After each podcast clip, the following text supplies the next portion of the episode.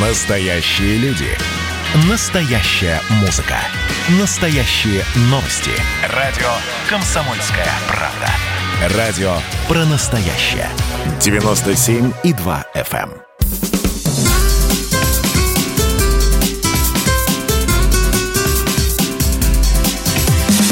Программа с непримиримой позицией. Вечерний Мордан. Всем здравствуйте! В эфире радио «Комсомольская правда». Я Сергей Мордан. Я Мария Баченина. Добрый вечер. Ну, смотрите, вакцин на всех хватит. Сегодня Путин объявил о том, что зарегистрирована вторая вакцина от коронавируса под э, непроизносимым названием «Эпивак Корона». Вот э, со спутником у меня были вопросы – то есть кто вот остановил свой выбор на этом названии, э, то есть вот на каком уровне нейминга вообще находилась маркетинговая команда, ну, которая торопится. разрабатывала бренд. Ну вот Эпивак Корона – это, конечно, апофеоз. А содержательно – Голикова сообщила, что вакцина от, э, Новосибирска, от новосибирской компании «Вектор», в отличие от спутника ВИ, не является векторной. Вектор не является векторной. Опять смешно. То есть произведенной на основе аденовируса. Угу. Эпивак. Я все еще где на английском это. Вот. Наверное, Эпивак корона. Ребят, вот. в общем, короче, наверное, это круто, но глядя на выражение лица вице-премьера Голиковой, вот, такое вот э, выражение непроходящей брезгливости, даже когда она говорит с президентом Российской Федерации, что-то как-то вот я не знаю, как, как быть. В общем, лучше не болейте. Давайте, поехали дальше. Да, поехали дальше. Под санкции Евросоюза, который Брюссель собирается ввести из-за отравления Алексея Навального, попадут э, директор ФСБ Александр Бортников, первый замглавы администрации президента Сергей Кириенко, угу. и об этом написала Нью-Йорк Таймс. Нью-Йорк Таймс. Нью-Йорк Таймс, yeah baby. По данным газеты, в санкционный список также попадут и начальник управления президента по внутренней политике Андрей Ярин, полпред президента в Сибирском федеральном округе Сергей Миняйло и два заместителя главы Минобороны Алексей Криворучко и Павел Попов. В общем, из всего списка мне жалко только бывшего генерала Миняйла, или он адмирал, я не помню, он-то каким боком сюда попал но им известнее. Ну, то есть, почему Меняйло записали в ассасины? Меняйло, насколько я помню, мыкался несколько лет э, в Крыму, и там его ненавидели местные русские патриоты и боролись с ним непрерывно. И вот его сослали, соответственно, э, аж таки в Сибирский федеральный округ. Не, ничего плохого, в России везде жить можно, можно и в Сибири. Но такая вот судьба, и здрасте, может, у него единственная радость была раз э, в год съездить на отдых в какую-нибудь Ниццу или Баден-Баден. А вот поди что, придется опять ездить. Теперь на Минков Придется воды. опять ездить в Крым, где его не любят. Точнее, Кавмин. Да, и, соответственно, Кавминводы еще остаются. Это прекрасное место. Знаешь, сколько друзей мои пишут, из, из моих пишут, боже, спасибо, я открыл для себя страну. Ага. Очень хорошо. Да. Очень хорошо. Чувствуется ну, брезгливое выражение теперь заползло на твое лицо. Ну и последнее.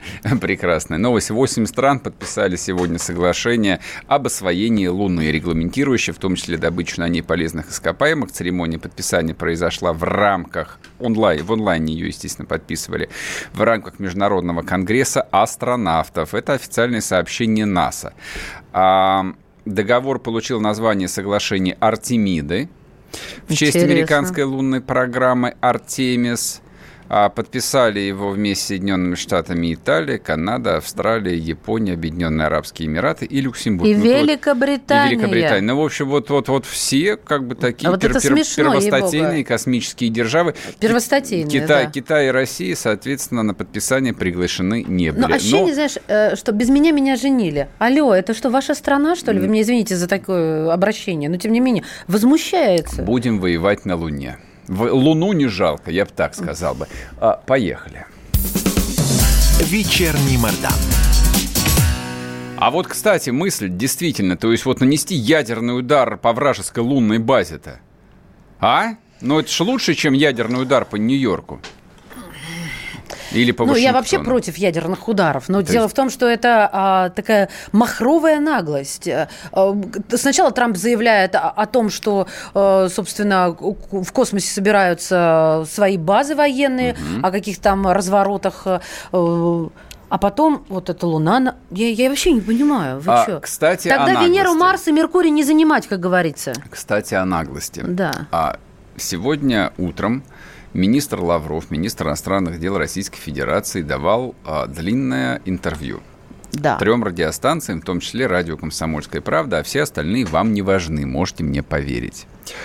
А, там, естественно, много про что было говорено, но было несколько вещей, которые вот лично меня поразили в самое сердце. И самый, конечно, удивительный был а, момент, где Лавров ам, говорил именно о политике США про то, насколько они а, беспардонно себя ведут. А, кстати, есть у нас а, этот кусочек или нет?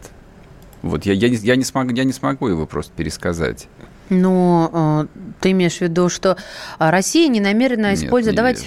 Ну, Я могу пересказать давай, этот перескажи, кусочек. перескажи. А, Россия, подождите, подождите, а может оно действительно...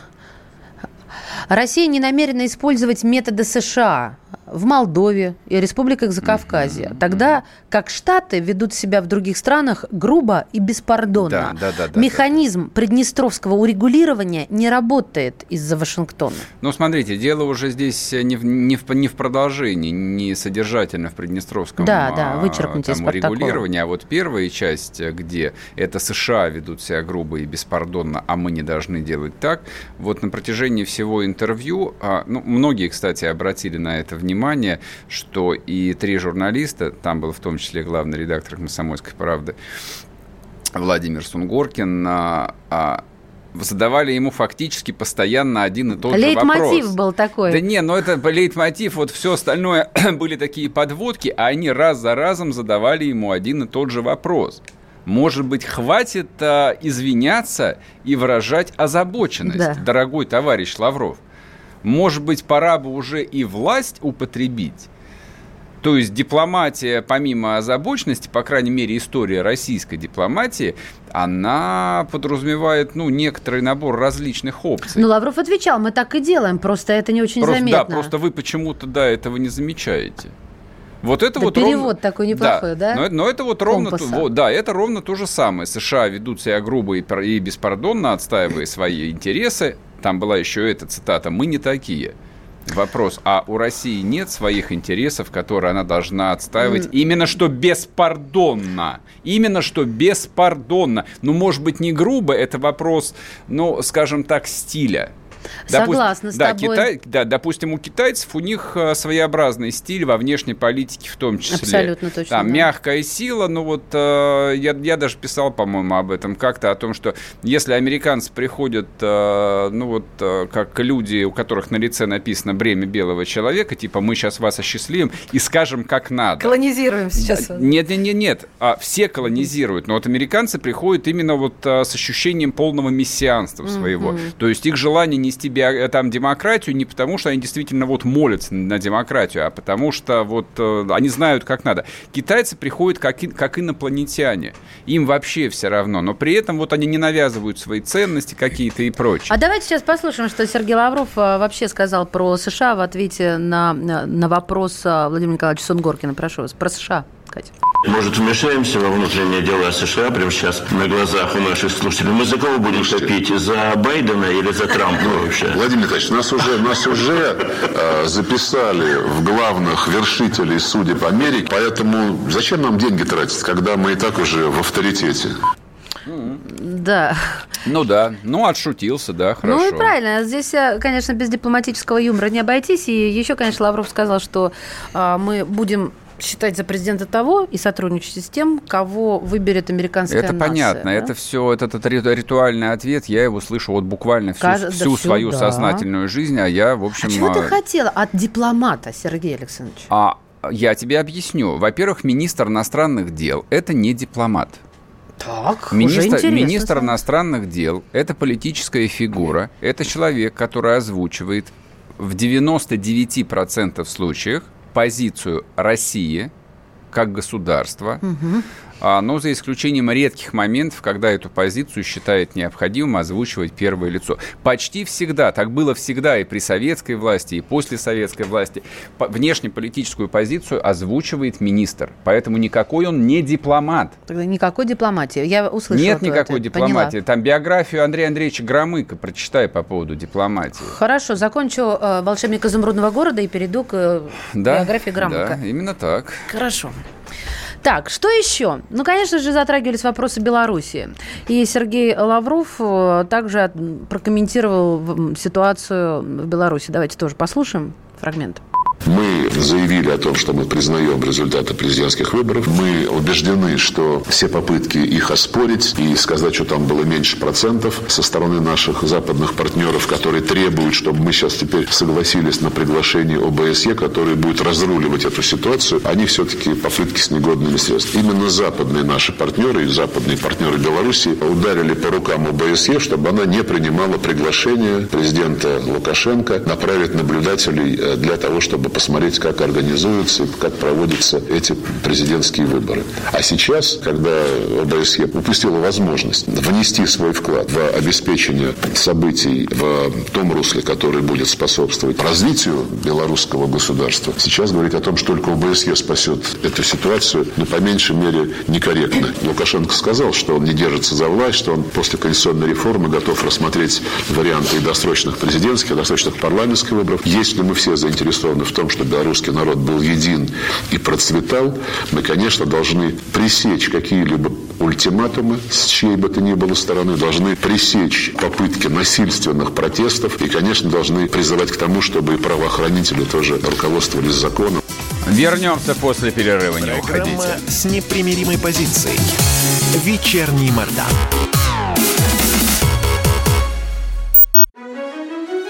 Георгий Бофт политолог, журналист, магистр Колумбийского университета, обладатель премии «Золотое перо России» и ведущий радио «Комсомольская правда». Авторскую программу Георгия Георгиевича «Бофт знает». Слушайте каждый четверг в 17.00 по московскому времени. А что такое деньги по сравнению с большой геополитикой? Мы денег тут не считаем.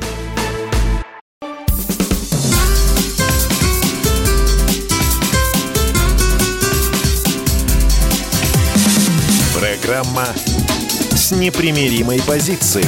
Вечерний Мордан. И снова здравствуйте в эфире радио «Комсомольская правда». Я Сергей Мордан. Я Мария Баченина. Добрый вечер. Говорим о сегодняшнем большом интервью, которое а, министр Лавров дал а, трем радиостанциям. Про две мы говорить не будем, потому что это не важно, а главное, он давал ее «Комсомольской правде» и главному редактору «Комсомольской правды» Владимиру Сунгоркину. Он с нами сейчас на связи, вот мы прямо и зададим вопросы. Владимир Николаевич, здрасте. Здравствуйте. Здрасте, здрасте. Тут, тут кто-то в Телеграме писал о том, что на протяжении всего интервью три журналиста задавали министру Лаврову, по сути, один и тот же вопрос. Может быть, хватит уже выражать озабоченность, давайте ударим, наконец, ядерной бомбой. Это так или нет, или врут? Будут порешительнее. Но это я с кем, с Марданом разговариваю, да? Не, не, не узнаю. Да, это он.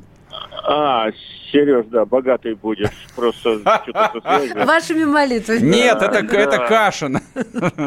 Но ну, в общем-то, такая очень, я бы сказал, дерзкая интерпретация у тебя этого разговора. А, нет, конечно, конечно, это было не настолько радикально, но в принципе что-то в этом было, да. Но вы спрашивали так или нет? Вы говорили, что давайте ударим, наконец, как следует, по всем? Слушай, это был прямой эфир, но, конечно, речь не шла о том, что давайте ударим, но о том, что надо переходить, скажем так, от оборонительной и, скажем так, реактивной политики на какое-то прогнозирование. Ну, наверное, вот так это все-таки было. Владимир Николаевич, а осталось после интервью ощущение удовлетворения, что на все ваши вопросы получены конкретные ответы? Или вот этот дипломатический, ну, простите меня за выражение, флер, он все-таки вот не оставил какой-то осадок? Потому что вот ну, знаете, вокруг да около. Это же, это же правило игры. Все-таки он э, действует, действующий министр иностранных дел России, да? А, и то, что разговор шел в прямом эфире, и то, что он не, и, так сказать, не искал слова какие-то, очень быстро на все отвечал и конкретно, это, мне кажется, уже большая, сказать, ну, может быть, даже сенсация. Это обычно же такие вещи делаются в записи, и обычно они гораздо более округлые. Честно говоря, я так был серьезно впечатлен этим всем. А, а то, что э, ваш вопрос, что на, на все ли вопросы мы получили ответы, которые устраивают, да нет, конечно, но это и невозможно. Все-таки одно дело аналитики из института, там, неважно, как он называется, Высшая школа экономики, МГИМО или там институт Кеннона – а, а в данном случае это министр, который принимает решения, который участвует в переговорах и так далее и тому подобное. Э, в общем, для, для, скажем так, для уровня министра это был чрезвычайно открытый разговор. Смотрите, во время интервью Лавров, э, по-моему, уже второй раз э, вот в двух интерпретациях подчеркнул, что в случае чего Россия вообще готова и заморозить отношения с Евросоюзом. На ваш взгляд, вот в практической плоскости в чем это может выразиться? Ну да, мы как раз вот по, про это его, так сказать, старались, старались у него получить какие-то подробности. Мне кажется, мне кажется, ему самому не нравится эта тема, ему самому бы не хотелось об этой теме рассуждать как о реальной теме. Все-таки Евросоюз э, и Россия, ну, скажем так, мы не чужды друг другу. Я вообще, как и многие, считаю, что Россия это европейская все-таки страна, а не азиатская. Поэтому, когда в чем, в чем, вот... Э, Владимир Николаевич, со связью что-то. Да, ага, перенабирает. Хорошо. Да, в общем, а, про ЕС вопрос пока остался в воздухе, и не хотелось бы рвать. Экономические интересы должны сохраняться. С этого начала. Это не просто Лавров. экономические интересы. Мы, собственно, мы и есть Европа. То есть какие, Я какие, какие этого могут... не чувствовала как... никогда, прости. Да что, да. но это не более чем особенность восприятия. Именно, поэтому я и сказала, а, что а, я... А, а, а, а чем ты себя чувствовала? Хороший вопрос. Я, долго, я много об этом раздумала, серьезно говорю, но. абсолютно. Без ну, ты скажи мне, как экономист экономисту. Ну, наверное, отчасти азиатским э, народом я себя С чувствую. С точки зрения цифр, да даже вот, близко нет. А, но Владимир говорю, Николаевич, да, да, Владимир мы Николаевич вернулся, так что вернулись. Итак, по, по, по, по поводу Европы. По поводу Европы. Вы начали говорить о том, что он был сам а, вот расстроен а, да, и озадачен да, да, этим. Да, да, да. Мне, мне кажется, мне кажется, он сам не хотел на эти темы говорить. Э, и мне кажется, корректный ответ, а в чем это заключается, корректный ответ – а ни в чем это не заключается. Вот меня сейчас слышно хорошо, я просто в машине ехал. Я да, да, хорошо слышно. Отлично, я остановился сейчас. Вот, да ни в чем это не заключается, потому что это, ну, скажем так, тот самый случай, который называется угроза сильнее исполнения, да. А, вот мы угрожаем такое облако, наводим. Ну а в чем оно может, э, как Белоруссия, что ли, из которой все послы уехали? Вот такого я бы не хотел, например. А может быть, это и не его выбор, на самом деле? Может, он озвучивает чужую позицию, которая ему внутренне и мы не знаем, нравится? чью позицию он озвучивает, да? Нет, ну, нет, думаю, не, не знаем, не знаем, чью. Не знаю, а, ничего себе, не знаем даже. Но вообще у него один начальник, э, даже не два. И вот я, я думаю, возможно, он и озвучивает э, чужую позицию. Ага. Да, у меня, у меня э, осталось ощущение, что это не было его любимой, э, любимой темой э, э, разговора. Угу. Вот.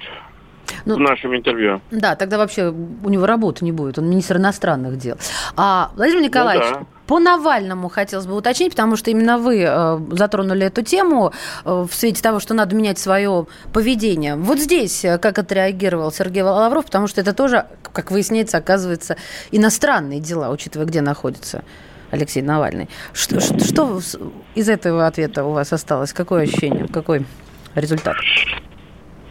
Вы знаете, ему э, мое ощущение, что он очень, э, очень расстроен таким поведением своих, своих же европейских партнеров, с которыми он десятилетиями, ну, с Меркель уж точно он больше 10 лет э, работает. Э, значит, э, я думаю, ему просто просто он был ну, по-человечески, по-человечески даже расстроен, что, что приходится вот, до, что до такого мы дожили, скажем так, что мы до такого дожили. Э, Меркель ходит к Навальному, Меркель э, рассуждает, и не только Меркель, о том, что мы Навального отравили. Вот такое, такое усталое разочарование. Вот так я бы трактовал, если вам нужно знать. Но это, в общем, как бы для министра, который столько лет находился на этом а, посту, такой, в общем, довольно грустный э, итог его многолетней деятельности. То есть столько выстраивались отношения, и в итоге, да, в итоге она сидит на кроватке у Навального. Ну да, вот у нас с тобой совпадают абсолютно, Сереж, э, Сергей, эти, эти ощущения. И она сидит на, на кроватке у Навального, да. Именно такая мизансцена, да. Я вот, прям. я вот не знаю, там это политически, политически корректно будет сдавать, вообще обсуждать такую историю в эфире, но я все же задам. А тут а, некоторые писали, что очень похоже на прощальное интервью. Лавров. Ой, мама, да. Ну, можете ну, не отвечать, можете не отвечать. Вообще, где, ну, где Мардан и где политическая корректность, но ты, ты зацепил какую-то какую-то и во мне ноты. Но считай, что я тебе не отвечал. Хорошо, ладно, не, говори, не говорите. Вам нельзя, просто... вам нельзя. Давай, давай я тяжело вздохнул, хорошо? А? Нет, просто я, я-то интервью целиком, но я его посмотрел. Вот у меня, у меня лично сложилось ощущение такой вот эмоционально, не то чтобы усталости, но такой выжатости у него. Вот, то есть, может, так было ощущение, что вот э, какое-то количество проблем, которые там вот э, не, он просто не в силах решить. Вот, вот и все. Я поэтому и спросил вас. Ну, хорошо, ладно. А у меня, а у меня, а у меня как раз не про это. Не, не то, что он был устал. Он, он не, не выглядел усталый, он был бодр э, бодр, энергичен и очень заряженный. Ага. И меня как раз другое, какие-то смутные, так сказать, вызвало подозрение – он был необычно для министра иностранных дел, необычно, скажем так, откровенен, и многие вещи называл как раз своими именами. Э, и вот это мне показалось таким чем-то таким необычным. Нетрадиционно. Послушайте, но ну я просто хочу да. напомнить, а, те же вот его предшественники, министр Молотов или министр Громыка, тоже, в общем, особо в выражениях не стеснялись, когда приходилось. Это мы просто привыкли к этому вот а, лавровскому стилю. Нет, слушай, ну кончай. Они не стеснялись в выражениях, но мы были тогда в атмосфере, так сказать, холодной войны, мы их собирались, э, значит, всех похоронить угу. и и от Японии, и от Японии до Англии засияет Родина моя. Ты вспомни, ты же известный империалист. Но согласи, согласитесь, что но мы... Мы, мы, мы, мы до да. Ганга, Жаль, но да, мы еще умрем в боях. Мы, мы же скучаем а, по этим временам с вами. А, а, где, а где, где Громыко и где... И где Лавров? И где Россия? Где, где Россия? Мы, мы не собираемся дойти до Ганга, и мы не говорим, что от Японии до Англии сияет Родина моя. Как-то мы в другой атмосфере. Владимир Николаевич, все, Спасибо да, вам. мы сейчас будем уже уходить на перерыв. Спасибо большое. Владимир Сунгоркин был с нами, главный редактор издательского дома «Комсомольская правда». Он был, а, соответственно, вот а, не одним из трех, а главным из тех трех журналистов, которые сегодня брали интервью у министра Лаврова. И Лавров, как выяснили, был, был а, странным образом откровенен, что, в общем, полностью противоречит его фирменному лавровскому стилю никогда конкретно ни о чем не говорить и никогда конкретно не отвечать ни на один вопрос. Ну а, собственно, вот к чему он подошел с этим интервью, вы и так все хорошо хорошо видите, а мы продолжим об этом говорить после перерыва. Я для всех напоминаю, WhatsApp Viber 8 967 200 ровно 9702. Кто смотрит нас на YouTube, всем спасибо, но не забывайте нажимать кнопку «Нравится». Программа с непримиримой позицией. Вечерний Мордан.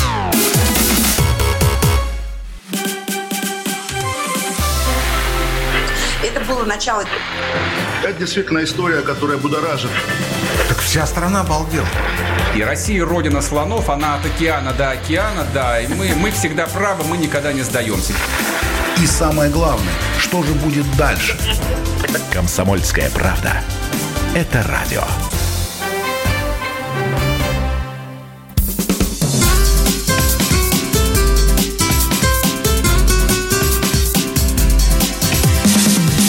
Программа с непримиримой позицией. Вечерний Мордан. И снова здравствуйте. В эфире радио «Комсомольская правда». Я Сергей Мордан. Я Мария Баченина. Можно я начну с другого? Извини, ну, давай, просто да. пишет нам Екатерина. Скажите, пожалуйста, если ваши, есть ли у вашей передачи страничка в Фейсбуке или где вас можно почитать, кроме телеграм-канала? Выступает Сергей Александрович Мордан.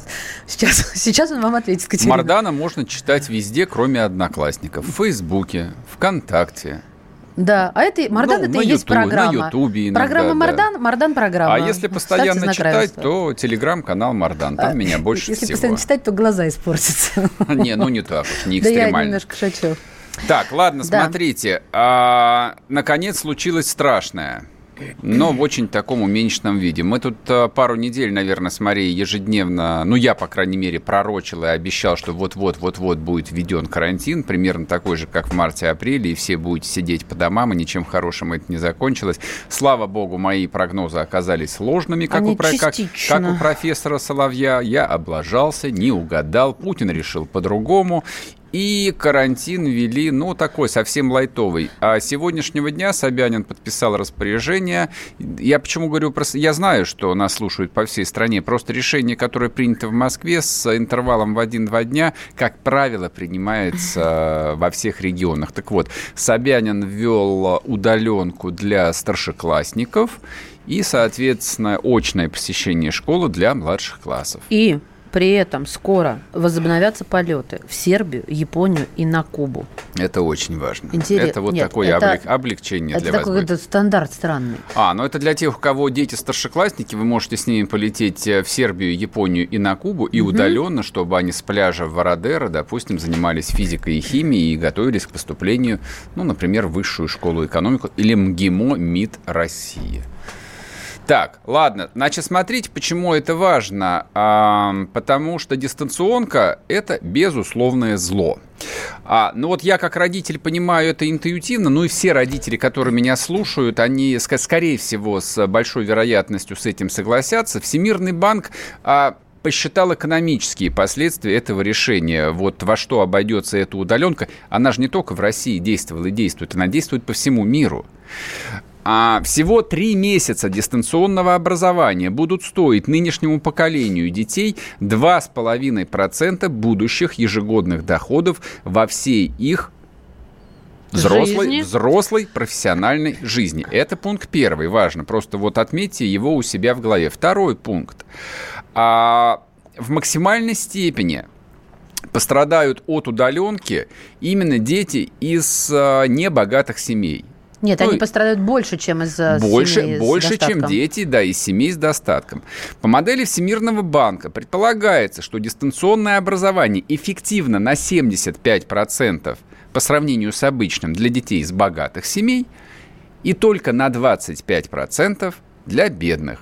Соответственно, вот этот вот разрыв, а, он делает а, не просто материальное, но еще и интеллектуальное будущее расслоение между детьми из разных социальных групп в России совершенно катастрофическим. Вот я а, то, что называется, вангую что эта удаленка, если она, не дай господи, будет дальше систематически выводиться, убьет остатки советского всеобщего среднего образования. Мы уже ушли с удаленкой, вот моя семья, да, в обучение детей аж в каникулы осенние. Я вам напомню, школьники пропустит около трети российского учебного года. А в большинстве стран показатель даже иногда выше. По всему миру школьники пропустят от трети до полного учебного года. И больше всего в странах с развивающимися рынками. Это тоже отмечает Всемирный банк. Давайте обсуждать. Да, давайте обсуждать. С нами на связи Марк Агранович, руководитель Центра мониторинга и статистики образования РАНХИКС. Марк Львович, здрасте. Здравствуйте. Добрый вечер. Что вы думаете по поводу вот этих вот апокалиптических а, прогнозов а, по поводу эффективности э, дистанционного образования для детей? Ну, что касается этих расчетов э, потерь доходов, то, ну, понятно, как это, более-менее понятно, как это считается. Была какая-то старая модель довольно хорошая, где он там считал, сколько стоит год обучения там в доходах, да, сколько mm-hmm, прибавляет. Да. Это более-менее все понятно. А, Другое дело, что мне кажется, что, э, ну, это, конечно, так оно и есть, но мне кажется, что не меньшие потери, по крайней мере в нашей стране, произойдут от другого. Они произойдут от того, что целый ряд родителей, а в результате всей этой, так сказать, замечательной истории с коронавирусом, а, будут не в состоянии оплатить детям обучение своим. Угу.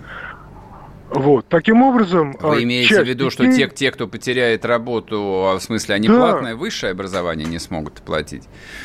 Да, да, да. Те, кто потеряет работу или сильно, так сказать, э, потеряет в доходах, если речь идет о предпринимателях. Нет, смотрите, да? я, я прошу прощения, я прерву вас, потому что мы тут с вами перейдем а, к прямым экономическим, а, экономико-социальным последствиям. Тут, в общем, и спорить нечего, и тут э, мы можем друг с другом только согласиться. Я все же предлагаю с вами вот как э, с профессионалом обсудить именно качество дистанционного среднего образования. Насколько оно проигрывает образованию классическому, физическому в школе? Это зависит от того, кто учится. В смысле? Что вы имеете пожалуйста. в виду? Я имею в виду то, что э, если человек, если мотивированный ребенок, мотивированный, таких немного, Меньшинство. Да, то он может от а, дистанционного образования получить больше, чем от среднего учителя в школе. Угу, угу. Но таких детей, а, мало, и а, большинство, конечно, вот тут мы возвращаемся, я знаю, к мотивации. Может быть, это вам не, не понравится, поскольку это некий социальный аспект. Да? Мы возвращаемся к мотивации. Потому что проблема даже не в том, что там плохие платформы или учителя там не, не, не очень хотят или не очень могут учить дистанционно, да, и от этого, естественно, падает качество. Очень большая проблема это э, в том, что если человек ходит в школу, он волей-неволей что-то там слышит. Если угу. человек сидит дома, да, конечно. то во время этого урока он будет, естественно, переписываться с друзьями или играть там, я не знаю, во, ну, во что угодно там. играть, да. Все. Сегодня наблюдал с утра. Да. Все правильно. Все. Да, все. Не, ну я это тоже наблюдал, так сказать, на, на своей внучке. Вот. Она переписывается, они там что-то хихикают у себя там. Ну, все замечательно. Вот. Вопрос, вот я повторяю, вопрос мотивации. Значит, если вот ребенка не, так сказать, как бы не заставлять или не заинтересовать, или, короче, если мы это не, не, не интересно, и не, не страшно этого не делать по каким-то причинам, то учиться он не будет. Как, какие бы ни были там платформы там, или чего. Вот это, мне кажется, второй, быть может, по важности э, фактор, так сказать, понижения качества образования в э, дистанте. Марк Львович, а вот уточнение. Вы сказали, в школе он хоть что-то услышит. И это правда.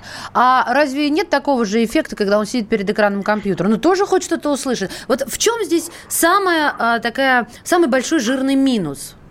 В школе есть контроль, да? Контроль, вот. Ну, в общем, так да, там контроль. Марья Ивановна говорит, Вася, да, Вон из класса. Не смотри в окно. Да, ну, понятно, да. да. Ясно, грустно. Ясно, спасибо. Спасибо, спасибо. большое. Марк Агранович был с нами, руководитель Центра мониторинга и статистики образования РАНХИКС. Но вот э, на самом деле, хотя я нашего собеседника прервал, сказав, что его аргумент, он относится к области там, социально-экономических, но эти вещи неразрывны. А я, честно говоря, не вижу ни единого рационального мотива, зачем московское правительство ввело эти ограничения. Не-не, я, я видел всю статистику о том, что удалось снизить заболеваемость среди детей там, с 19 до 11 процентов. Даже, даже не цитирую. Это, я это, не буду тебя цитировать, там, это, я тебе скажу На, на мой взгляд, это, это совершенно там чистой воды манипуляция. Д дай подтяну, ну, дай давай. подтяну. Исследователи установили, э, воистину, дети цветы жизни mm-hmm. на могилах их родителей. Так вот, исследователи установили, что 71% инфицированных детей не заразили ни одного из контактов, а всего лишь 8% инфицированных составили 60 новых инфицированных. Ну, то есть, а, можно так сказать, что 71 никого, никому не навредили, кого, дети-переносчики коронавируса, да, COVID-19, а 8% э, инфицировали только 60% вот взрослых кого-то. Ну, в общем, как-то вот так. Значит, поскольку не приводится статистика, подробно разложенная по всем возрастным, в том числе группам, ну, вот, условно говоря, там они вы, выделили бы открытые, публиковали бы статистику, не знаю, там по детям от 7 до 14 лет, от 14 до 18 лет, ну и так далее. И дальше, вот как по всем. Соответственно, какая заболеваемость, как э, болезнь протекает, сколько тяжелых, сколько госпитализации и так далее и тому подобное. То есть, если это так, но мы же не идиоты, мы бы поняли логику. А так вы меня простите, я логику вижу только в одном, опять-таки, как опытный родитель. Почему младшим классам разрешили ходить в школу. А старшим Потому нет. что младшего ребенка, родитель, которому никаких послаблений нет, карантина же нет всеобщего, Да. его нельзя оставить дома, потому что это статья уголовная оставление ребенка в опасности. Поэтому любой родитель автоматом получает отпуск у своего работодателя, а тот, в общем, говорит, что, дорогие мои начальники, вы что там с глузду съехали, твари? Вы меня кормить будете? Тихо, тихо. А типа там 13-14-летнего чего в его не оставить? А то, что он вырастет дураком, так кого это интересно? Кому вы интересны с вашими Это как детьми? раз очень интересно, и заинтересованность в этом есть большая. Правильно. Это перекликается с тем, когда астрономию вычеркивали, заменяя Да, физрой, трудом да, и так далее. да. И другие интеллектуальные дисциплины. Дуракам достаточно Ютуба и МТВ. За них есть кому руководить, решать и тратить, и тратить деньги. Да. А быдло должно там три класса учиться, уметь читать, писать на калькуляторе, строем. и, все свободны. Вот да, о чем. Их даже в армию не возьмут, потому что в армию всего 300 тысяч призыв. Даже в армию не берут теперь. Ладно, вернемся после перерыва. Программа с непримиримой позицией. Вечерний Мордан.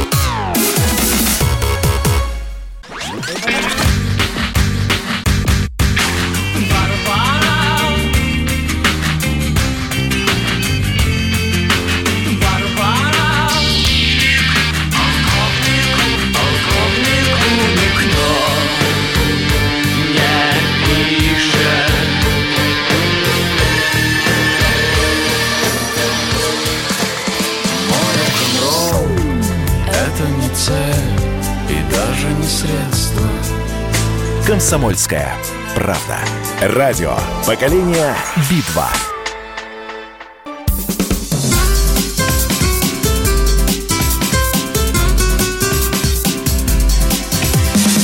Программа с непримиримой позицией. Вечерний Мордан. И снова здравствуйте. В эфире радио «Комсомольская правда». Я Сергей Мордан. Я Мария Баченина. Добрый вечер. А сегодня прочитал утром исследование, из которого следовало, что россиян а, практически не интересуют международные новости. Так что вот а, те граждане, которые вчера писали, что наша передача превратилась в международную панораму, вы, конечно же, были правы. Но понимаете ли, в чем дело? А мы не говорим а, о происходящем а, даже в Америке, как правило. Вот это правда, настоящая за границей, настоящая международная панорама. Но то, что происходит вот по периметру границ, Российской Федерации, мы это воспринимаем как происходящее внутри границ Союза Советских Социалистических Республик, вот виртуального, которого вроде бы и нет, но он все равно есть на самом деле. Поэтому это все внутренняя повестка. Вот. Но сегодня мы, в общем, как бы имеем и настоящую внутрироссийскую повестку. А в нее ворвался Дмитрий Анатольевич Медведев. Опять Мы без, скучали. бескомпромиссно, как вихрь, Хэштег как ураган. Как ураган. Значит, во-первых, он выступил в роли ковид-диссидента. Не знаю, в каком контексте, но он заявил, что ограничения на международные поездки для борьбы с коронавирусом неэффективны. Не сметь запрещать летать нам за границу, сказал Дмитрий Анатольевич, сел в свой личный самолет и улетел не знаю куда. Наверное, на, опять на Лазурный берег. Я скажу сейчас страшное. По большому, извините, гамбургскому счету, он прав. Согласен. Потому что самое Особенно если, эффективное... особенно если у тебя есть личный А. самолет, где тебя, А, где, где, тебя, Б. где тебя никто не может Сейчас заразить. Слушайте внимательно. Маска. Дистанция и маска. И маска у обслуживающего И персонала. Илон Маска. Да. Вот, поэтому, естественно, как бы люди, все, все люди, у кого есть свои самолеты, я считаю, имели и имеют право летать куда угодно. А те нищеброды, которые там а, могут а, взять кредит только на какой-нибудь грязный чартер, они не должны никуда шарахаться, хотя потому, что чартер может упасть. Безопасность. Какие вещи Просто ты говоришь? безопасность. Просто, вот, знаешь, ощущение, как, как будто меня, об меня ноги вытерли сейчас. Так и есть. Нет, это все, потому что я роди- не позволяю Родина, ноги. Родина постоянно о вас заботится, в том числе и ограничениями. Вот хоть дети, дети ваши, старшеклассники дома посидят, не будут М. шарахаться по улицам, посидят спокойно у компьютера. А, значит, Так, зачем мы про а, это заговорили, про почему- Дмитрия Анатольевича? Да, это еще не все. Дмитрий Анатольевич, который на минуточку зампредседателя Совета Безопасности России, что бы это ни означало, и по совместительству он является генеральным секретарем а, ЦК КПСС, не, не КПСС, Единая Россия, а он а, предложил бесплатно выдавать россиянам лекарства, которые им выписывают по рецепту врача. А вот, например. А? Неплохо? Ну, то есть, как бы вот в переводе на понятный язык а, сказал он как а, лидер правящей партии, что а давайте поставим задачу вот этому вот а, правительству новому, министров-капиталистов, чтобы они обеспечили, наконец, лекарственными средствами всех россиян. А Второй пункт. Медведев сослался на что, что в принципе даже есть механизм, который позволяет это, эту идею внедрить, ну, фактически вот на счет раз, под названием «обязательное лекарственное страхование». Тут я хотел бы немножечко прокомментировать, потому что лекарственное страхование действительно существует во всех так называемых экономически развитых странах, ну, за исключением США. Там а, довольно специфическая социальная система, она, в общем, а, большей частью лежит на плечах а, каждого взрослого гражданина. То есть, если ты хочешь получить нормальную медицинскую страховку, ты ее просто там покупаешь, платишь за нее и имеешь в том числе всегда те лекарства, которые тебе нужны, какие бы они ни были дорогостоящими. То есть в Америке никто смс-ками на лечение детей не собирает на самом деле. Вот, оплатил страховку, тебе и легкие могут пересадить, и кровь перелить, и костный мозг, и, соответственно, любые лекарства от онкологии, да, те, кто сталкивался, знают, сколько они стоят. А стоят они десятки тысяч рублей. Это довольно банальные лекарства, которые там требуются сотням тысяч людей. А в Европе, где существует обязательное медицинское страхование, например, Германии и Франции, то есть там любой человек, получая зарплату, у него автоматически медицинскую страховку, ну, ровно как у нас, вычитают. А, значит, медицинская страховка в Германии стоит, стоит по-моему, меньше 200 евро в месяц, но вы на наши деньги не перекладываете, перекладываете на их среднюю зарплату. То есть она не очень обременительна. При этом человек получает немецкое здравоохранение, немецкую медицину и, соответственно, доступ абсолютно ко всем лекарствам. Лекарств в открытом доступе там нету. Ну, максимум аспирин и алкозельцер вы можете купить. Все остальное вам выписывает врач. И вас, в принципе, это не парит. Что он там выписывает, дженерики, настоящие там, не имеет значения. Это все покрывает ваша страховка. Так это работает. Значит, разговоры про обязательное лекарственное страхование, но на моей памяти в России ведутся последние лет 12.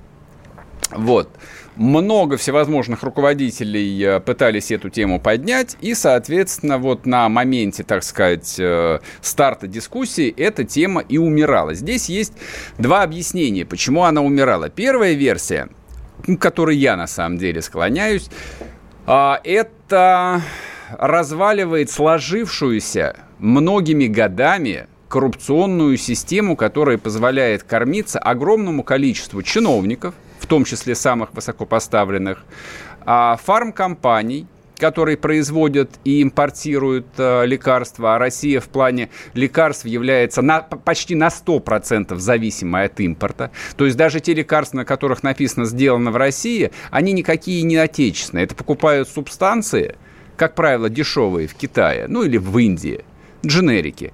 И здесь на простеньких аппаратах, там в каком-нибудь грязном подвале под городом Петербургом, их таблетируют, засовывают в коробочки, на коробочке рисуют какой-нибудь «Удопрони пропал», вот что-нибудь такое, какой мега-бренд, который помогает от всего, и продают. Вот, собственно, как устроена российская фарма. В ней крутятся огромные деньги. Фарма Просто, ну, сейчас я вам скажу, чтобы вы поняли, насколько это жирный рынок, оглянитесь вокруг себя, вспомните, сколько вокруг вас существует аптек.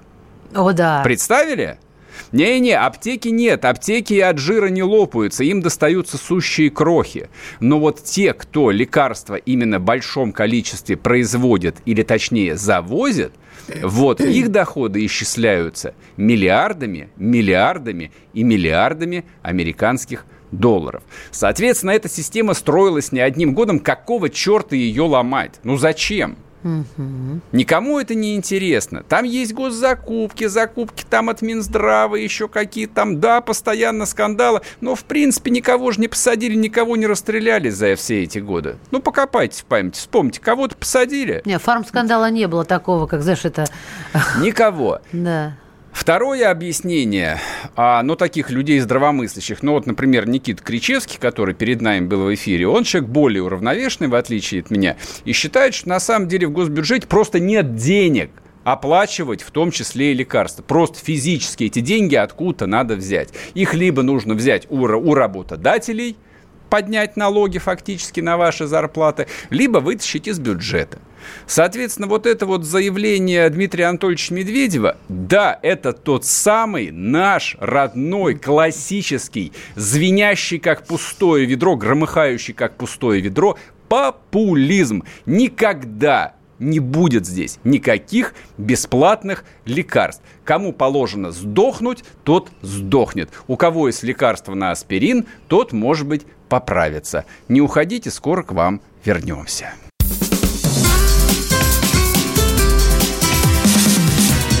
Программа с непримиримой позицией. Вечерний Мордан.